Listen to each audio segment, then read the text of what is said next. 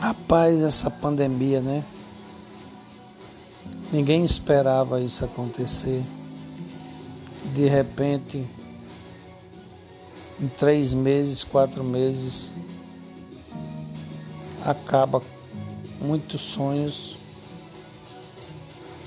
muitas oportunidades, empresas em situações críticas, pessoas sem trabalhos e tudo em dúvida ainda. Ninguém sabe na verdade quando isso vai passar. O jeito é aguardar e pedir a Deus